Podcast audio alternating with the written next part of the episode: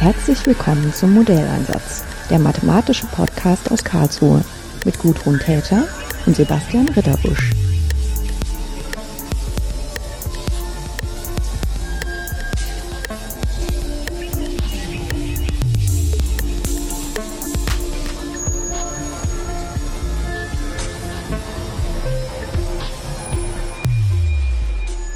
Schönen guten Tag, Ute Patte. Das ist ein bisschen lustig, weil ich bin bei Ihnen zu Gast in der Landesanstalt für Umwelt hier am Südrand von Karlsruhe. Aber eigentlich ähm, sind Sie im Podcast zu Gast. Und jetzt ist die Frage, wer ist hier der Gastgeber? Äh. Auf alle Fälle sind Sie die Person, äh, die viel zu berichten hat aus Ihrem beruflichen, ähm, was Sie hier tun. Und deswegen einfach mal platt die Frage am Anfang. Was ist eigentlich hier die Aufgabe der Landesanstalt für Umwelt und was machen Sie hier? Der Landesanstalt für Umwelt ist die Aufgabe messen, beobachten, interpretieren von Messdaten überall in der Umwelt, Wasser, Luft, Lärm, ganz viele verschiedene äh, Dinge. Ich bin die Leiterin der Hochwasservorhersagezentrale Neckar-Donau-Bodenseegebiet und meine Aufgabe ist, wie der Name schon sagt, Hochwasservorhersagen zu berechnen und den Menschen draußen zur Verfügung zu stellen. Ja, ähm, Hochwasser, da klingeln wahrscheinlich ganz vielen die Ohren, weil wir uns das gerade diesen Frühsommer äh, an vielen Stellen an unterschiedlichen katastrophischen Ereignissen angeschaut haben. Wie sah denn das hier aus? Also was ist hier so über Ihren Schreibtisch gegangen und ähm, wie ist das dann, ähm, wie Sie damit umgehen? Ja, wir hatten auch einen außergewöhnlichen Sommer bisher, muss man sagen. Wir hatten im Juni drei Starkregenereignisse in Baden-Württemberg, relativ knapp hintereinander und dann im Juli nochmal zwei, wobei das zweite dann eben ein recht hohes, großes Hochwasser war.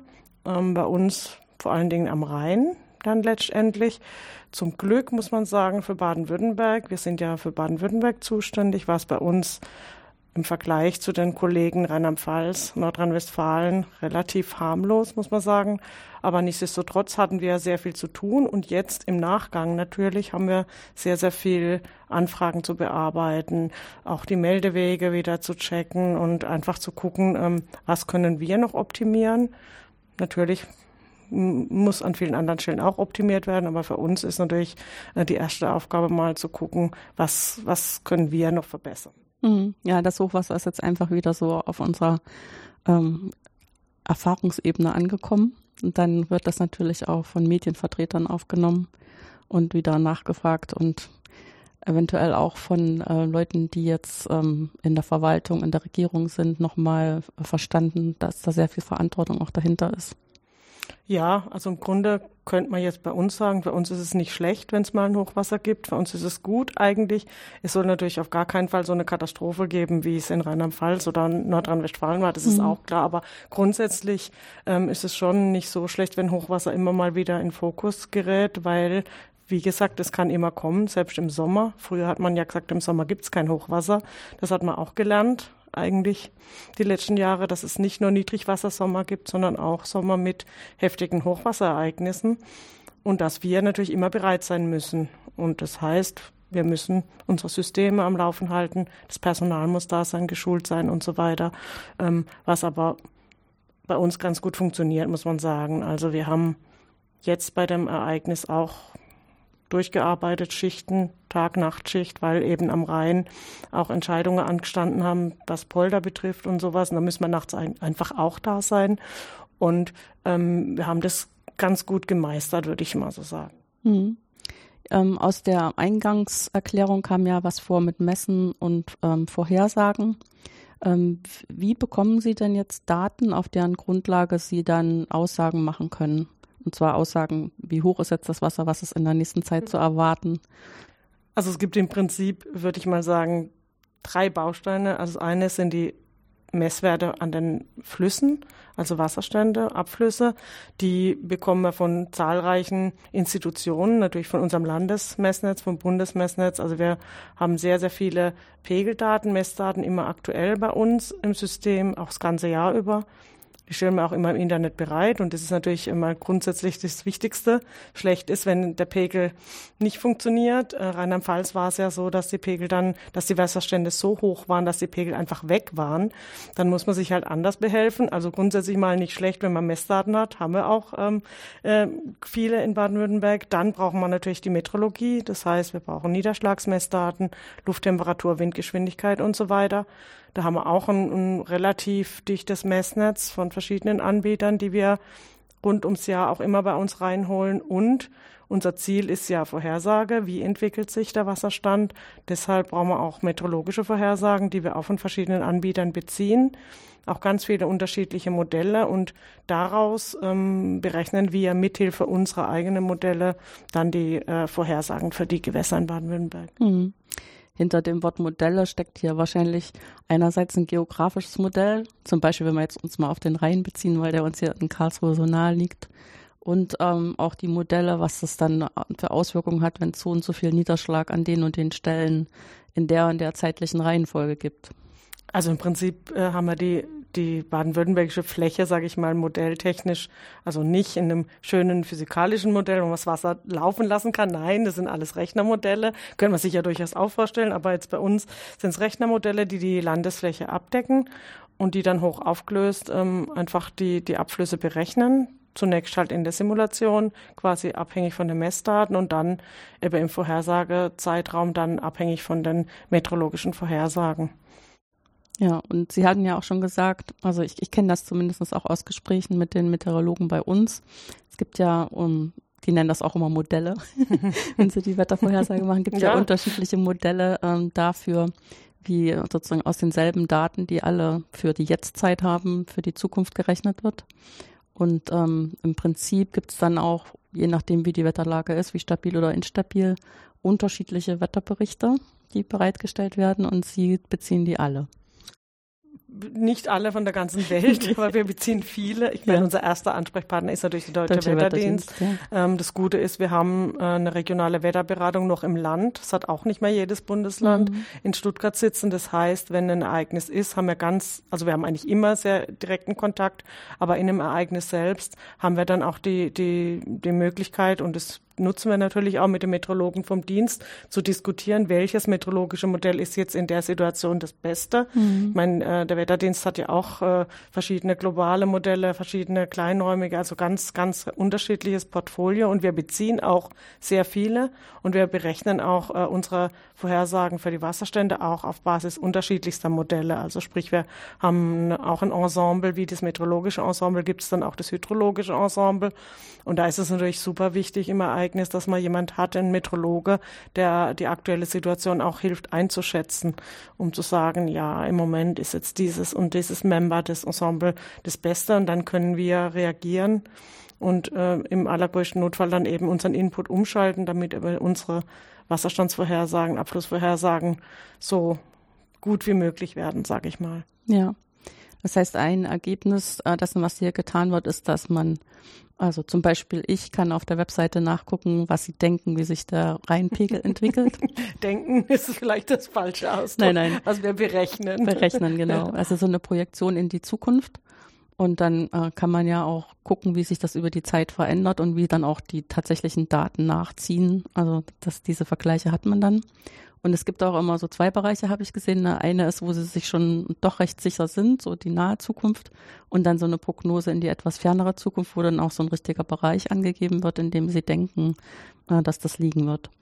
Genau, ja. Also unsere Vorhersagen sind zehn Tage lang, gehen also von aktuell bis zehn Tage in die Zukunft. Und jeder, der Wetter, ähm, Wetter beobachtet oder Wettervorhersagen beobachtet, weiß natürlich, dass eine Wettervorhersage die ersten zwei Tage meist noch ziemlich zutreffend ist und je weiter weggehe, ähm, ist ja klar, auch je nach Situation. Es gibt natürlich auch stabile Wetterlagen, wo klar ist, die nächsten zehn Tage kommt kein Tropfen Regen. Ja. Das kann man dann, dann ist aber auch unser Unsicherheitsbereich entsprechend klein.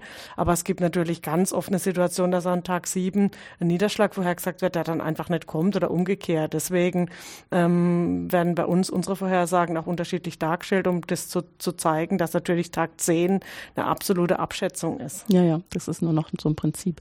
Es gab auch auch immer eine Aussage, wenn es keinen Regen in der Zwischenzeit gibt, wie es dann sich entwickelt. Genau, die No Rain. Ja. ja. Das ist natürlich für alle Dinge in Niedrigwasserphasen wichtig. Ja. Ähm, wenn jemand also Probleme hat, wenn zu wenig Wasser drin ist, dann hat er quasi seine Worst-Case-Aussage. Mhm. Die geht natürlich in die andere Richtung schwer. Man kann nicht sagen, okay, maximaler Niederschlag. Ähm, ich glaube, das würde alle hysterisch machen, wenn wir eine, eine, eine Maximal-Rain-Vorhersage machen. Also das machen wir nicht. Ja. Ähm, was sind das dann für Entscheidungen, die getroffen werden? Also nicht unbedingt von Ihnen, aber Sie werden sicherlich beraten vor Ort, äh, wenn sich ankündigt, dass der Rhein hoch steigt und steigt. Genau, also es gibt ja etliche Maßnahmen, die draußen ergriffen werden können. Beim Rhein ist es ähm, klassisch eine Polder, ein Einsatz von einem Polder hatten wir jetzt auch bei, beim letzten Ereignis im Juli. Es kommt nicht so oft vor, dass es, dass der Rhein so hohe Wasserstände oder Abflüsse hat, dass die Polder tatsächlich eingesetzt werden. Also es gibt da ganz klare Reglements, ganz klare Vorgaben. Wenn der Wasserstand in Maxau so und so und die Vorhersage in Maxau innerhalb von 24 Stunden so und so viel, dann ähm, ist das und das zu tun. Also im Prinzip ist das alles ähm, in Friedenszeiten, also in Zeiten ohne Hochwasser, ist es eigentlich alles vorgefertigt, auch modelltechnisch gestützt ausgerechnet von uns. Und ähm, es ist aber trotzdem dann im Ereignis immer wieder Beratung notwendig. Oder es ist halt hilfreich, wenn man miteinander darüber diskutiert, weil es halt jetzt gerade bei so einer Polderflutung ist, es beruht halt auf Vorhersage. Und die Vorhersage ist halt entweder, man kann da schon als Vorhersage ein bisschen sagen, ja, die ist stabil oder, oder vielleicht schwankt sie auch noch. Das heißt, da ist sehr viel Beratungsbedarf.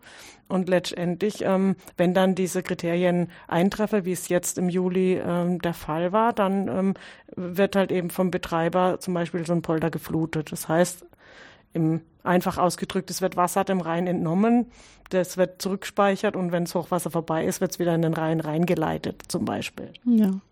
Es gibt ja aber auch natürlich an anderen Gewässern, also am, am Neckar oder an kleineren Flüssen gibt es viele Gemeinden, die zum Beispiel mobile Wände haben, die, die natürlich auf nicht, wir sind nicht zuständig zu sagen, ihr müsst aufbauen, aber wir beraten, ähm, die rufen dann halt bei uns an und fragen, wie, wie stabil ist eure Vorhersage, wie seht ihr das? Ähm, und dann, ja, äh, ist man da halt miteinander in Kontakt. Ja, zumal ja diese mobilen Wände nicht so sind, dass man da auf den Knopf drücken kann und dann fährt die hoch. glaube ich nicht, ja nein. Da, braucht, da braucht man, glaube ich, relativ schweres Gerät. Ja. Und man möchte auch nicht die Feuerwehr, da wer auch immer das vor Ort macht, äh, nicht fünfmal im Jahr anweisen oder beraten, sie sollen äh, die Wand aufbauen und es passiert dann nichts. Das, das können wir uns natürlich nicht leisten, aber es passiert auch nicht. Also äh, da ist man auch schon mit, mit den, das ist so ein Zusammenspiel, man kennt sich seit Jahren und ähm, da, da ist eigentlich schon, die draußen wissen eigentlich am besten, was sie zu tun haben. Die wollen dann oft einfach eine, eine Rückversicherung haben, wie stabil unsere Vorhersage ist. Hm, ja, das ist auch klar. Jetzt sind ja am Rhein auch unsere französischen Nachbarn beteiligt. Wie ist denn da die Zusammenarbeit organisiert? Das ist im Prinzip ähm, genauso. Also ähm, es ist natürlich eine internationale Zusammenarbeit. Es war auch jetzt beim Hochwasser wieder so, dass wir ähm, beispielsweise, wenn sich ein Rheinhochwasser ankündigt, schon unsere äh, Übersetzerin engagieren, also weil natürlich ähm, die Diskussion, die fachliche Diskussion, äh, so perfekt ist unser Französisch jetzt nicht. Also da, wir haben da tatsächlich Dolmetscherinnen, die auch Bereitschaft haben und die werden dann auch ähm, aktiviert und die, äh, die, die unterstützen dann uns bei der Diskussion mit den Franzosen. Aber im Prinzip ist es eigentlich genau das Gleiche. Die haben auch ihre Polder, die haben auch ihre, ihre Entscheidungskriterien und auch beim letzten Hochwasser wurde auch ein französischer Polder eingesetzt. Also das ist eine ganz enge Zusammenarbeit. Muss ja auch sein, das ist das gleiche Wasser. Ja, klar. Das wäre ziemlich, also ja. ich wollte schon sagen albern, aber es ist eigentlich noch eine Stufe schärfer, weil das geht ja wirklich dann um Leib und Leben auf beiden Seiten. Ja, also die, die Polder sind ja auch abhängig voneinander, logischerweise. Ja, ja. Wenn Frankreich ein Polder eingesetzt wird, dann fällt das Wasser bei uns und umgekehrt. Also das ist ganz, ganz eng in der Zusammenarbeit, auch natürlich im Vorfeld. Also wir haben da ähm, immer wieder Treffen und auch diese ganzen Vorberechnungen, das wird natürlich äh, gemeinsam betrieben. Ja. Jetzt sind Sie ja von Hause aus keine äh, Mathematikerin oder haben wahrscheinlich auch, als Sie sich fürs Studium entschieden haben nicht damit gerechnet, dass sie mal so viel mit, mit Rechnern arbeiten werden. Ne? Nein, ja, richtig. Ja. Was ist das, was Sie an Ihrer Arbeit so fasziniert? Also ich äh, bin ja Bauingenieurin, habe als ich angefangen habe zu studieren, ich wollte ein Ingenieurstudium machen. Wie sagt man so schön, ich konnte nur Mathe und Sport in der Schule, also dachte ich, Ingenieur ist was für mich, nimmst mal Bauingenieur. Dann hat mich jeder gefragt, machst du Hoch- oder Tiefbau? Ähm, dass ich dann Wasserbau mache, hat dann die meiste schon irritiert. Ähm, habe dann auch schnell an der Uni natürlich gemerkt, dass ich doch irgendwie rechneraffin bin, datenaffin. Das war mir vorher gar nicht so klar. Ähm, und habe dann auch nach meinem Studium an der Uni weitergearbeitet, habe dann Gutachten gemacht für Hochwasser, Rückhaltebecken und so weiter. Das war schon auch interessant. Was etwas frustrierend für mich damals war, war, man macht ein Gutachten, man geht in eine Gemeinderatssitzung, stellt dann das tolle Gutachten vor und die meisten Gutachten verschwinden irgendwie in der Schublade, weil dann doch andere Fragestellungen wichtiger oder wir hatten kein Geld oder wie auch immer. Also es war schon ähm, ein bisschen theoretisch. Und dann, als ich hier bei der LOBW angefangen habe, bei der Hochwasservorhersagezentrale, war es genau genau das Gegenteil, nämlich genau das, was man hier tut, hilft sofort draußen und es interessiert sofort. Und was auch toll ist, ist es wirklich vor allen Dingen eine Hilfe. Also man kriegt relativ wenig Kritik, weil letztendlich weiß jeder, es geht um Vorhersagen, die können stimmen oder auch nicht, aber sie sind oft gut natürlich und es ist eine Information für die Leute draußen. Das heißt, das hat mich total fasziniert, dass man einfach mit der Modellrechnung, die jede Stunde aktualisiert rausgestellt wird, sofort quasi Maßnahmen unterstützt. Das ist das eine. Und was natürlich auch spannend ist, ist die Öffentlichkeitsarbeit, die Pressearbeit. Das, das scheint mir zu liegen und es ist auch, ist auch ein heißes Eisen, muss man sagen. Man muss schon auch aufpassen, was man sagt. Manchmal steht dann was anderes in der Zeitung. Es wird immer nach dem Namen gefragt. Das heißt, man hat auch eine gewisse Außenwirkungen, es wird gelesen, da steht mein Name drin mit einer Aussage und sowas, aber das ist schon auch spannend. Also es ist einfach sehr praxisnah und andererseits trotzdem mit der Theorie verhaftet, weil man natürlich die Modelle auch ähm, weiterentwickelt. Also das ist einfach beides. Mhm. ist eigentlich optimal. Ja, das wäre jetzt meine nächste Frage oder Vermutung gewesen. Das muss ja auch alles weiterentwickelt werden. Wahrscheinlich schon in der Zeit, die Sie hier arbeiten, ist es nicht mehr so, wie es war, als Sie angefangen haben. Nee, nee, ganz und gar nicht. Also es ist, es ist ein, ein Unterschied. Also ich bin seit etwa 20 Jahren hier. Das ist ein Riesenunterschied schon allein, was die Rechnerleistung, die Datenmassen, die, die meteorologischen Vorhersagemodelle, als ich angefangen habe, gab es, glaube ich, eins. Jetzt gibt es Hunderte, kann man sagen, also unzählige. Also es sind ganz andere Fragestellungen. Ähm, man denkt ja irgendwie immer, wie haben wir das früher eigentlich geschafft mit den, mit den wenigen Leuten? Irgendwie haben wir es auch geschafft. Also als ich das erste Hochwasser hier hatte, waren wir vier Hydrologen. Drei waren in Urlaub und ich war da, 2002. Da wenn ich mir das vorstelle, heute alleine ein Hochwasser zu stemmen, das würde ich, das, das ist unvorstellbar eigentlich. Und vor 20 Jahren ging's. Also es hat sich schon sehr viel geändert. Mhm. Aber es hat sich natürlich auch vieles verändert. Also zum, ich, was man sieht, zum Beispiel in Karlsruhe, ist ja auch viel gebaut worden auf der Grundlage dessen, was man erlebt hat und was es eben für Erwartungshaltungen gibt, was passieren könnte bei Extremereignissen. Und letztendlich sind wir auch dabei, uns darauf einzustellen, dass das Klima sich halt ändert. Richtig. Und ähm, als ich hier angefangen habe, war eigentlich sowohl diese ganze Sturzflut-Thematik irgendwie kein Thema, komischerweise, weil es gab sicherlich zu der Zeit auch schon heftige Gewitterereignisse, aber es waren dann halt im, in letzter Zeit dann doch häufiger natürlich. Also gerade dieses Jahr ist es ja sehr auffällig. Und auch die ganze Niedrigwasser-Wassertemperatur-Problematik war am Anfang gar kein Thema. Das war ja die letzten zwei Sommer oder drei Sommer eigentlich vorwiegend, Niedrigwasservorhersage. Und jetzt sind wir halt wieder an dieser Sturzflut-Starkregen-Thematik die wir 2016 war ja schon mal so ein heftiges Starkregenjahr. Braunsbach hat, kennt jeder in Baden-Württemberg, Simbach in Bayern. Äh, und da ging das eigentlich mit dem Starkregen richtig los. Und jetzt im Moment ist es natürlich äh, in aller Munde. Hm. Ähm, ist natürlich auch wirklich eine für uns als Vorhersager eine ganz schwierige äh, meteorologische Situation, würde ich mal sagen. Ja. Ja, es sind ja unterschiedliche Sachen, die da zusammenkommen.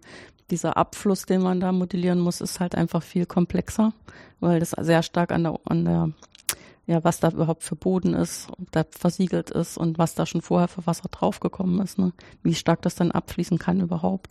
Und dann hat man meteorologisch auch, wo dann wirklich die Zelle stehen bleibt. Ja, also modelltechnisch würde ich noch fast behaupten, es ist eher das kleinere Problem, weil unsere Modelle können schon, die haben ja im Prinzip die Versiegelung drin, die haben eigentlich den Boden mhm. drin, die haben die Vorfeuchte drin. Wir rechnen ja immer kontinuierlich. Das ist auch natürlich, man muss das Modell auch ein bisschen ändern, sind wir auch dran, äh, das in Richtung Sturzfluten so weiterzuentwickeln. Aber eigentlich das größte Problem ist eigentlich die Metrologie, die meteorologische Vorhersage und das eigentlich für die Maßnahmen das allergrößte Problem ist die Geschwindigkeit. Weil ein Starkregen, das geht so schnell, da haben draußen die Leute auch ganz oft wenig Chance. Also das, und dann ist man halt als Vorhersager, hinkt man dann eigentlich ein bisschen hinterher. Das ist sehr unbefriedigend. Also ein, ein schönes Rheinhochwasser, das drei, vier Tage dauert, wir haben schöne Vorhersagen, dann äh, das ist schon äh, wesentlich angenehmer als Vorhersager als so, ein, so eine Sturzflut. Das ist wirklich extrem schwierig. Ja. Es ist eigentlich, wenn man es genau betrachtet, ein meteorologisches Ding. Also man hat ja auch jetzt in Rheinland-Pfalz gemerkt, ähm, der Wetterdienst hat es super gut bewarnt. Also die, die waren wirklich gut. Ähm, nur die letzten Endes geht es ja dann um die, um die Konsequenzen, die die Leute ziehen. Und da sind wir halt als Vorhersager irgendwie ein bisschen, sind uns quasi ein bisschen die Hände gebunden. Wir können nur große Vorhersagen rausstellen, aber was dann draußen damit passiert, ist dann steht auf einem anderen Blatt. Ja. Ja, was so in meinem Kopf war, wir waren ja vorher bei dem Thema, wie das vor 20 Jahren war. Und vor 20 Jahren hätte man halt die Modelle so gar nicht gehabt für Sturzflut. Das können wir ja erst seit wir wirklich die besseren Rechner dafür haben. Ja, und auch, was, was auch da, glaube ich, ein ganz großer Schritt, die Rechner ist eins, aber auch die Metrologie, dass man die Radardaten, das hat man vor 20 Jahren schon auch noch nicht gehabt. Ja, viel, viel also, bessere Messdaten, das ja, stimmt. Ja, man hat, man hat einfach dann doch, zumindest für den Ist-Zustand, ziemlich gut, wie, wie, wie findet es draußen eigentlich statt. Also vor 20 Jahren haben wir Messdaten benutzt, meteorologische, haben die halt irgendwie interpoliert und, und das war unser Input. Jetzt äh, nehmen wir mal ein, ein Radarbild, das hat ja zumindest mal die räumliche Verteilung richtig, muss dann halt die Niederschlagshöhe wird dann angeeicht. Das ist auch nicht hundertprozentig, aber es ist auf jeden Fall für den Steigregen-Input deutlicher Fortschritt. Hm. Ja, was mir auch so durch den Kopf ging, als ich das erste Mal hier war, da hat, war ich ja mit einer Studentengruppe hier, um uns zeigen zu lassen, wie das hier so geht. Und ähm, war eigentlich auch gar nicht so richtig drauf geeicht gewesen, dass es viel geregnet hätte. Aber es hatte halt einfach ähm, ausdauernd geregnet, sagen wir mal so. Und dann, bevor man hier äh, herkommt an den Südrand, da muss man einmal über die Alp. Das ist eigentlich so ein Bächlein oder kleines Flüsschen, wo man auch die Kinder also wirklich so die drei Käsehochs, die gerade so sich recht aufrecht halten können, lässt man da reingehen, um ein bisschen zu baden hier in der Günter-Klotz-Anlage. Und die waren voll. Und ich war total was erstaunt, ne? Und dachte, huch, das scheint ja ganz schön hohes Wasser zu sein. Dann kamen wir hier an und zwar Hochwasserlage. ja, ja. Genau, das sind so die Sachen, wo man das einfach auch so ein bisschen falsch einschätzt. Ja, das stimmt auch. Also es, es geht dann doch relativ schnell. Also das ist auch oft mein Mann, äh, der ist zwar auch Bauingenieur, aber in einer anderen Branche, der sagt dann auch, was machst du jetzt schon wieder auf Hochwasserhektik? Es hat doch jetzt gerade nur ein bisschen geregnet, mhm. aber es geht dann doch äh, überraschend schnell. Und ich meine, gerade bei der Alp, bei kleinen Gewässern ja sowieso, sowieso genau. das braucht ja auch nicht viel. Ich meine, bis der Rhein dann mal äh, eine Schifffahrtssperrung hat, da, da muss in der Schweiz schon ein bisschen was äh, runterkommen, was wir jetzt hatten. Aber klar, bei den Kleinen geht es, geht es ruckzuck. Ja. Was denken Sie, wo geht es jetzt hin? Ich denke, Sie wissen, wo es hingeht in der nahen Zukunft. Aber ähm, was, was sind so die nächsten Ziele? Die, also Ziele sind äh, jetzt gerade aus aktuellem Anlass ist äh, diese, diese Bewarnung der Fläche ist, ist so ein Thema, das wir zwar auch schon, schon länger tun. Wir haben Warnkarten, die landkreisbezogen warnen, aber ähm, da sind wir eigentlich noch nicht mit damit zufrieden. Wir wollen eigentlich die eben in Bezug auf Sturzflut äh, ein, ein besser machen. Das ist ein, ein, gerade ein Projekt, das wir angehen oder wo sind wir schon eine Weile dran, ähm, um da diese, diese flächenhafte Warnungen, also die ähm, Vorhersagen am Pegel ist ein Thema, aber wir haben auch diese flächenhafte Warnungen, die wollen wir verbessern. Da sind wir jetzt gerade massiv dran, die dann auch über unsere App, wir haben ja eine App, meine Pegel. Ich meine, in diesem Rheinland-Pfalz-Ereignis war ja auch jetzt App mit Cut waren. Und ähm, diese ganze Nina war ja jetzt plötzlich Thema, ähm, hat sich wahrscheinlich vorhin auch niemand dafür interessiert. Und wir haben ja auch unsere App. Und die App hat zwar Vorhersagen drin, Pegelvorhersagen, aber hat eben diesen flächenhaften Informationen noch nicht drin. Und das ist jetzt in der nächsten Ausbaustufe der App geplant. Oder ist jetzt auch schon in Programmierung, ähm, sodass man sich dann auch einzugsgebietsbezogen per Push-Nachricht mit der App warnen lassen kann. Und da muss man halt aufpassen, wenn man sowas aufsetzt, Push-Nachrichten von der App, dann muss es schon gut sein. Dann soll das nicht irgendwie hundertmal hin und her springen oder zu viele Warnungen. Also diese Überwarnthematik hat man ja jetzt auch in Rheinland-Pfalz, Nordrhein-Westfalen hat man ja auch viel drüber diskutiert.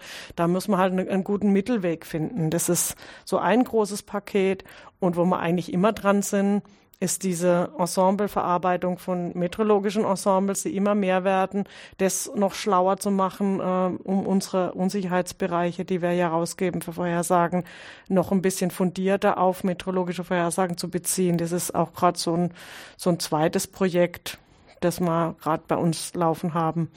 Auch es gibt in alle Richtungen. Es gibt auch die Niedrigwasserfrage, die uns mit Sicherheit wieder einholen wird, ähm, wird, wird weiter bearbeitet. Man, die Klimakollegen sagen ja, die Extreme werden mehr. Ich bin jetzt nicht die Oberklima-Veränderungsexpertin, aber jetzt mal rein gefühlstechnisch, also so ein Steigregensommer wie dieses Jahr und dann 2016 hat man eins, dazwischen hat man komischerweise drei Jahre Niedrigwasser. Also es riecht schon ein bisschen nach, ähm, die Extreme werden mehr. Also das hatte ich jetzt so aus meinen ersten Berufsjahren hier eigentlich auch nicht so erfahren, dass es so extrem ist. Ja. Gut. Dann wird es Ihnen ja nicht langweilig. Nein, überhaupt gar nicht. Nein.